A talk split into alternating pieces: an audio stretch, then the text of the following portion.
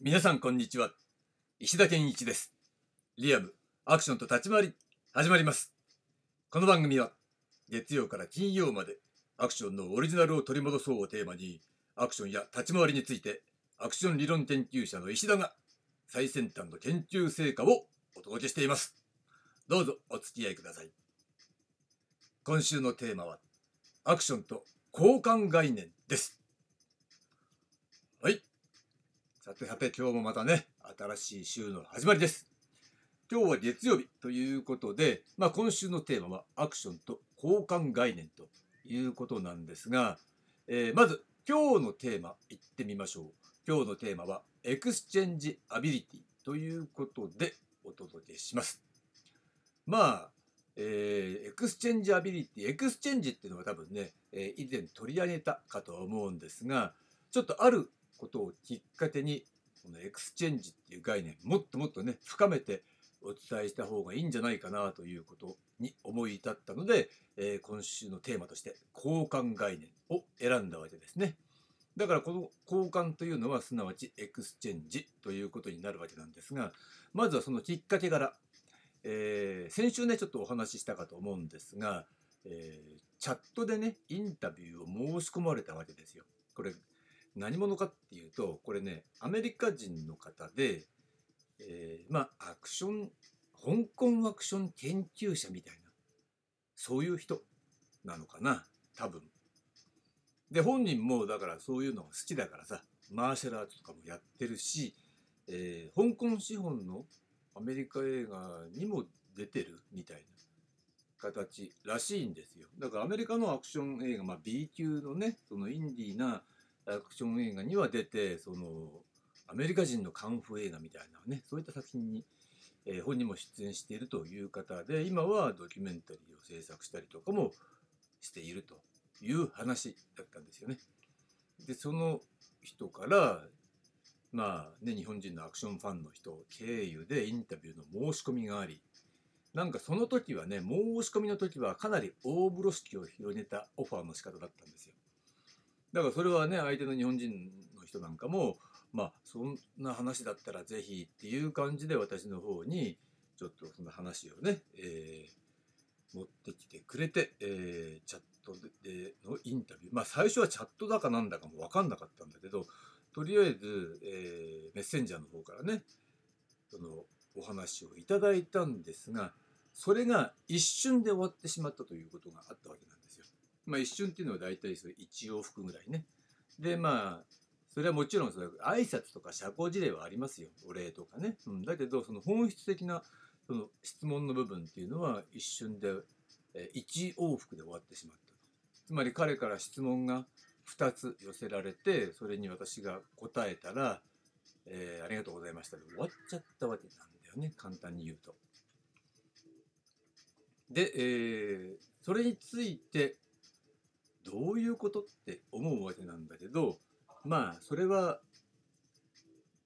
私が調べた、えー、彼って何者っていうねことの情報をまあ置いとくとしても実は彼と、えー、そのチャットによって、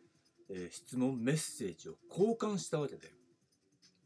で交換したんだけれどもそのメッセージの交換の感触しかも、えー、向こうは翻訳サイトでわざわざ日本語に翻訳してね、えメッセージを送ってきてくれたりなんかしてまあそれがまた分かりづらいって言えば分かりづらいけどだからといってそんな難しいこと言ってるわけじゃないのねだから多少のにそは翻訳の、えー、翻訳の多分サイトかなんかでね翻訳したんだろうけどその乱れによってね意味が全く通じないってことは全然なかったですよ。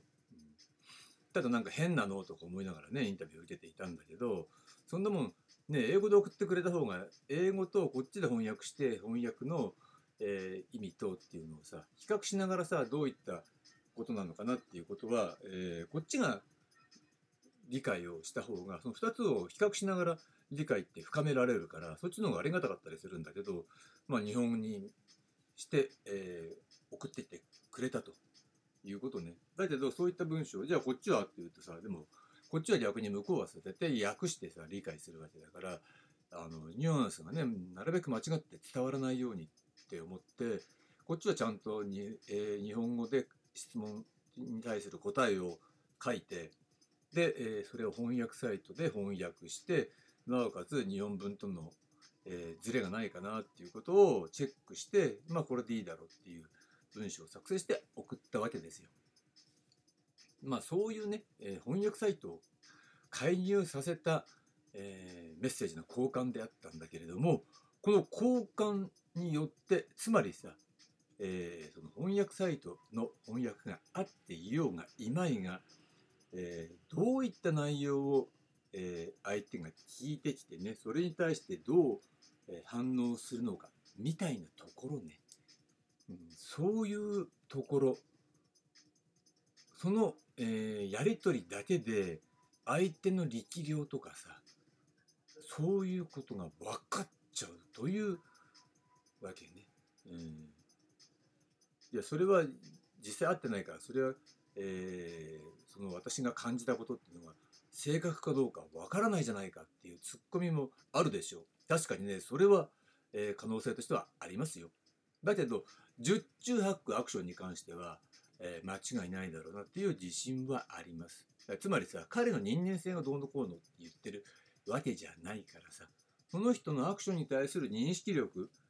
がどうなのかっていうことと同時に、えー、その認識力からその人の実力がどの程度のものなのかっていうことも分かっちゃうのね。これは怖いなって思ってある意味ね怖いなっていうのはそうなんだよ分かっちゃうんだよっていうことをまさしくそのまあ質問からね、えー、その答えの中に私は織り込んだわけだ。そういった内容もね実は織り込んだんです。だからそれはたまたまなのかもしれないけど彼からの、えー、質問。その、えー、私の回答。そういった、言語の交換によって相手の力量が分かってしまうっていうこと、ね、そういったことが過去にも実はあったんだよっていう話もその中でしたと。うん、その二重の、えー、経験からあらこれはやっぱりさ、えー、つまり言語コミュニケーションでね究極的にはコミュニケーションの交換によって相手の力量が分かってしまうアクションの力量が分かってしまうっていうのは何でかっていうとそれが exchange ability なんだということなんだよね。でそれはさ当たり前のこととして認識してたんだけど全く初対面の中途半端なアクション経験者の人とえー、メッセージを交換するなんてことはなかなか機会がないじゃないですか。でそういった経験を、えー、自分がね体験した時にそれだけでも相手の力量が分かってしまうっていうところにうんやっぱりこの exchange ability っていうのは素晴らしいねって思ったわけですよ。だから、えー、今回のテーマを、えー、交換概念ということに設定して、えー、今日のテーマを exchange ability としたわけなんですね。だからさまあ単純化しちゃえば認識のズレっていうのは次元の違いなんだよ。だからこれはこれはわりかし、えー、単純なことなのね。うん、ということは認識のズレってのはどういうことっていうと例えば、うん、誰でもいいんだけどさ、えー、自分が質問したいなと思った時に質問をしました。そうなった時に質問を受けた側っていうのがえそんなこと知りたいのって思うことって多々あるわけ。全然質問の、えー、本質的な部分っていうのがねあの的を得ていないというか、え、どうでもいいことを聞いてきてるなっていうようなことね、うん、本当の大事なことはこっちなんだけどねっていうことですよ。でその認識のズレっていうのは次元の違いでやっぱ見てる世界が全然違うつまりそれはまあ、プロとアマみたいな形でさ、それずれなるのはしょうがないよ。仕方ない。うん。でもじゃあ逆にね、こちら側がその本質的なより次元の高い話をした時に、それが分かるか分かんないかっていうことでも、えー、やっぱ分かんないわけだ。分かんなかった時に、いや、いい話をありがとうございましたで終わっちゃうって。つまりキャッチボール的に交換ができないんだ。じゃあそれはどういうことですか？とか、それはこういうことですか？とか、ね、自分の経験ではこうなんだけどこうですかっていうふうに返せない、えということはまあなんかこっちの方が、えー自分よりもね、えー技量が力量が上なのかな？高い次元なのかなって、えーなんとなくキャッチはしたんだろうね。うん、だからそれはさ大人だから失礼なことはできないけどあこれは俺の手に負えないと思ってそこで終わっちゃったというのがまあ私の見立てね。うん、それはあのね石田お前の思い込みだよって思われようがそれは別にどっちだっていいですよ。うん、それはどうでもいいことなのね。うん、でも終わっちゃったことは終わっちゃったんだからっていうことでさまあだから、えー何が言いたいかというとなんでそんなことが起きるの？っていうのがまあそれはプロだったらさちょっと話しただけで通過でわかるんだでそれはねついね本当に12週間前でしょ？あの30年ぶりにですよ香港のスタントマンフーチャイ君と、ね、再会して話してさ言葉だってさ十分にさあの通じるわけじゃない。だけど話してたらそれは通過なわけだ、うん、いわば通といえばカーという。感じね共通の価値観を、えお互いに共有した土台の上で話してるっていうことがよくわかる、わけなんだよね。うんだから全然その話してて違和感がないわけなんだけどもし、えそうじゃない今回のねインタビュアーの人と同じような状況で話してたらこいつ分かってねえなってだんだんだんだんイライラしてくるかもしれないみたいなね。いやまあ、実際そんなことないかもしれませんが、まあ、そういうね認識上のズレっていうものが起きてくるっていうのはなんでそれは私がプロで向こうが素人だからっていうことになっちゃうのね。でそれがいい悪いじゃないですよ。いい悪いじゃなくてなんでそんなことが分かっちゃうのかなというのがこれ exchange ability という部分で、えー交換するっていうことをねやってると、えー、大体相手の力量が分かるっていうことがぱ人間ですからね、えー五感を通じてこう磨かれてきちゃうということなんですよ。